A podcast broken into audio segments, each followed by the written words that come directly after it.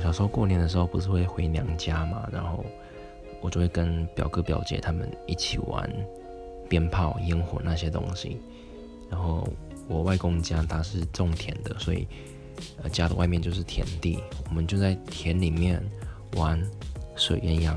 我们那时候其实不知道水鸳鸯它会烧起来，我们觉得就是水嘛，怎么可能会烧起来？